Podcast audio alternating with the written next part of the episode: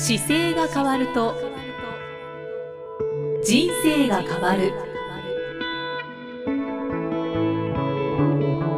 こんにちは生きみえです。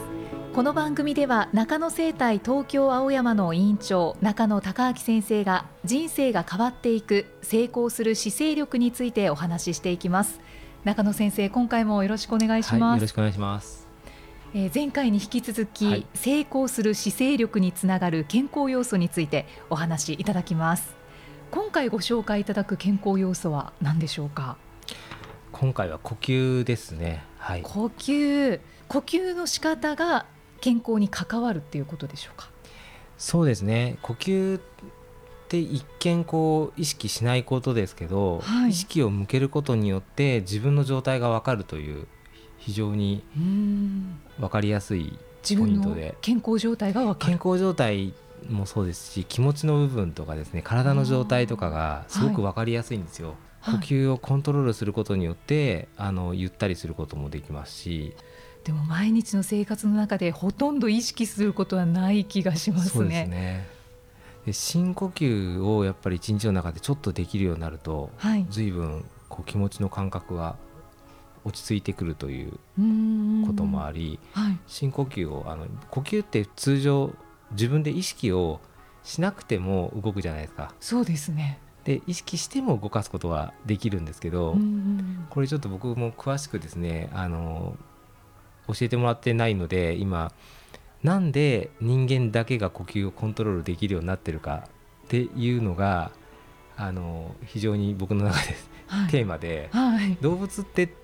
呼吸はしてますけど深呼吸しないんですよ。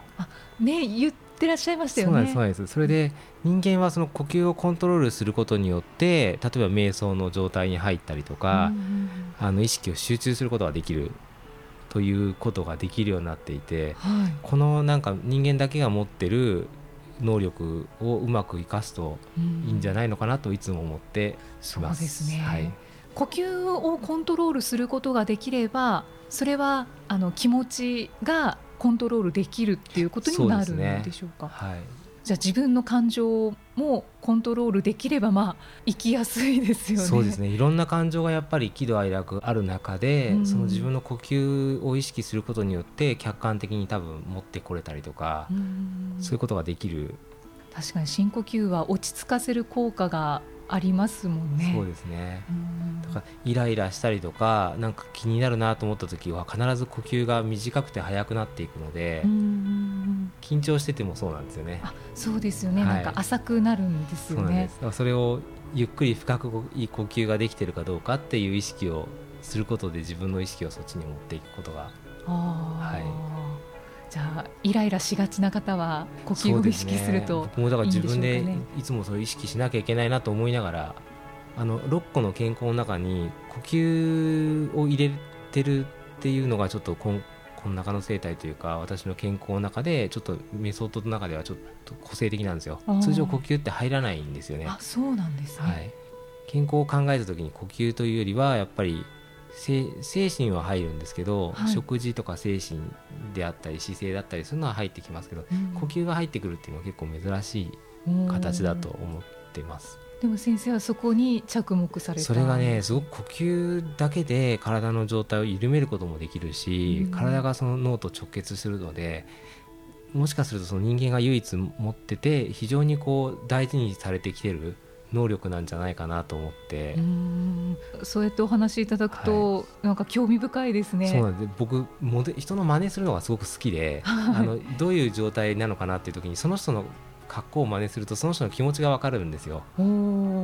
で例えば仏像とかあるじゃないですか、はい、仏像の姿勢って真似するとそのすんごく難しいんですけど、同じような格好をしようとした時に息が速くないんですよ。もうすんごくゆっくりした呼吸のリズムでしかあの形で座ってられないはずなので。そうなんですね。そういうのも分かるんですね。それがあのあすごいなと思って。だからやっぱりその意識を瞑想したりもそうですけど悟るという状態があるとしたらその呼吸を極めて、ゆっくり深く使いながらあの意識を多分持ってたんだろうなと思いながら。そうですね、はい、なんかそんな想像ができますね。はいで呼吸を意識的にちょっと意識するとなんとなくこう話が合わない方とかっていうと、はい、呼吸のリズムが速い方と遅い方は合わなかったりします。内容じゃなくて、はい、そもそもその呼吸のリズムによって人間の体の使い方が変わってるのですごく早くバタバタしてる方と長い間一緒にいて快適じゃないじゃないですか、同じ呼吸のリズムだとすごく快適に会話ができたりするので面白い。結構意識すると面白いですよ。だからその人の呼吸に合わせていくとその方のイメージしていることというか、少しつかみやすかったりするので、じゃあ初対面の方と、こうよりよくコミュニケーションを取りたいなって思った時はちょっと呼吸を見てみると、ね、使い方を見ると例えば肩がちょっと上がりながら呼吸が速いと絶対緊張してるのでで緊張しながら喋ってる方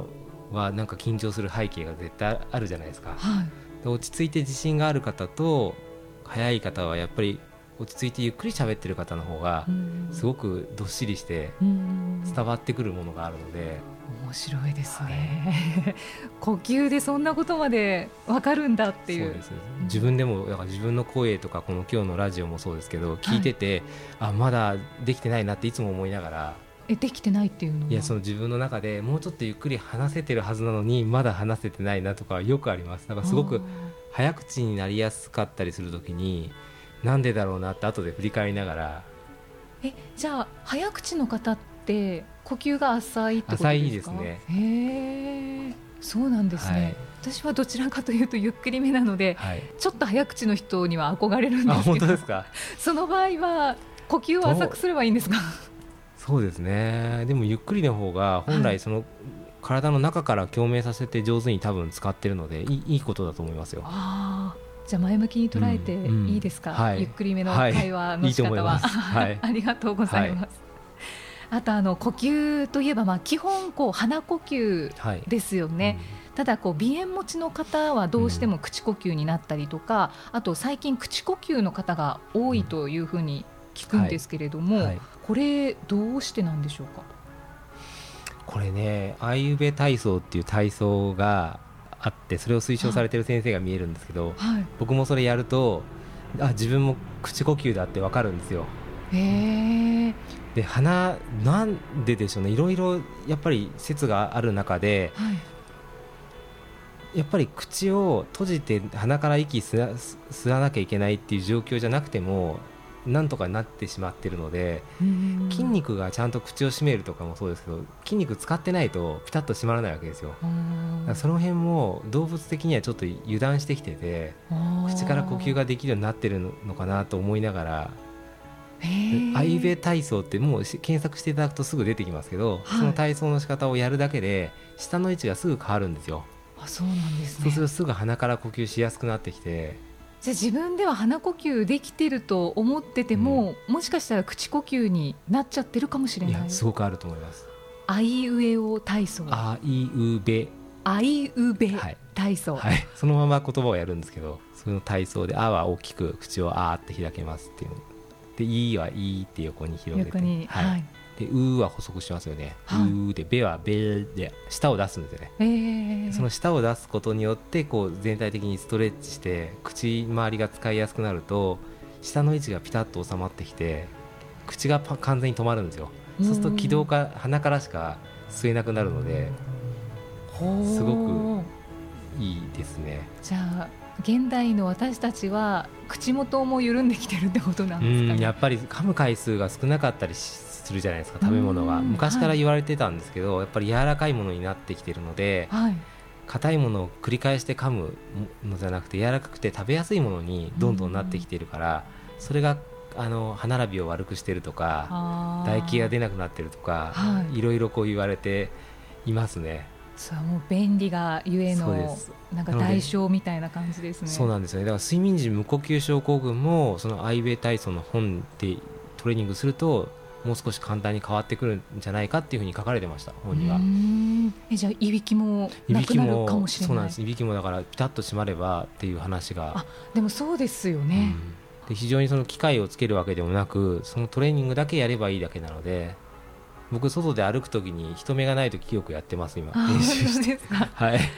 ちょっと見られちゃうと恥ずかしいかもしれないですけど、ね、特に目の時はすごく舌を出すので。でもそうですよね、うん、あのやっぱり時間がないっていう方は多いと思うので、はい、はい、人目につかないところでやるっていうのもいいんじゃないでしょうかね。そうですね、うん。それからじゃあこの呼吸と姿勢、うんうん、まあ、どのような関わりがあるかを最後に伺いたいんですが呼吸と姿勢はやはりその自分の本来持っている姿勢というか正しい姿勢になると呼吸はしやすくなってくるんですよ。ちょっとちょっと例えば猫背になるとあの構造的な部分のからいくと肺が少し前側で胸が狭くなるために、はい、息が吸える量も狭くなるんですよね。はい、で姿勢を正して肩を張ることによって深呼吸をすると肺まで入ってくる空気の量がぐっと増えるので、すごく姿勢悪い状態でこう息吸っていた目いっぱい息吸った状態から、はい、ぐっと息を体を起こしていただいて息吸うと若干吸えるようになるんですよ。でちょうど、そうですね。今、中野先生がお話ししてる時に私やりましたけど、はい、全然違いますね、はい、でちょうどこのあのみぞおちというか肋骨のところから肩の肺のところあの肩の上のところありますよね。そこまでの間が全部、中は肺なんですよね。あそんなに、はい、肺と心臓が入ってて、はい、あのし左側の方に心臓があるので若干左の肺が小さいんですけど、はい、この肋骨のところから上はほとんど肺ですから肺って大きいんですね。肺はすごく広いんですよ。この肩のところ上からですね肋骨のところまでとあと前の胸から背中までの厚みがほとんど肺なわけですよ。でこの厚みいっぱいに息を吸うように息吸っていただくと深呼吸した時に入り方が違うんですよね。意識して、はい、意識して肺のそのサイズ感を意識して目いっぱいぐーっと意識して吸っていただくといつもよりはるかに膨らみが出てくると。あの深く呼吸ができるようになると、はい、肺ももしかして大きくなりますそうやっぱり臓器ですから、うん、ちゃんとストレッチそれもしてるじゃないですか。で深呼吸も大きく息を吸って吐いてっていう動作なんですけど真ん中に止めるっていう時間をちょっと作るんですよ。あはい、息を吸ってで止めて息を吐いてっていうことにすると止めてる間にあの酸素と二酸化炭素を入れ替えてくれてそれで目いっぱい吐いてくるっていう。大体ワンサイクルで例えば5秒間吸ったとしたら、えー、15秒間止めて10秒間かけながら吐いてみるとか。皆さん試してみてください、はいあと逆あの123っていうパターンもありますけどあの5秒間吸って10秒間止めて15秒かけて吐いてもいいですしそのちょっと長くいつもより吸って止めてまた吐いてみるっていうのを1回やるだけでも随分違って頭がすっきりするので。慣れるまでは大変そうですけど慣れて、もう自然にできるようになったらすごく気持ちも落ち着きそうですね。そうですね。時間決めて作業する時なんかは一回深呼吸してからあのやった方が早いですよ。意識が明らかに集中力が高くなるので。あ、そうなんですね。はい、私も試してみます。ありがとうございます。はい、ます呼吸についてお話しいただきました。はいさあこの番組では姿勢や体についてのご質問そしてご感想をお待ちしています中野生態東京青山のホームページにありますお問い合わせフォームからお送りください。中野生態の中は人弁のつく漢字です。では中野先生今日も最後に締めのお言葉お願いします。はい。体も人生も背伸びで変えていきましょう。ありがとうございました。ありがとうございました。はいありがとうございました。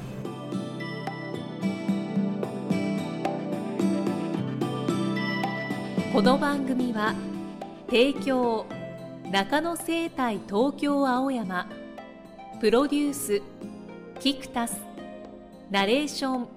生きみえでお送りしました。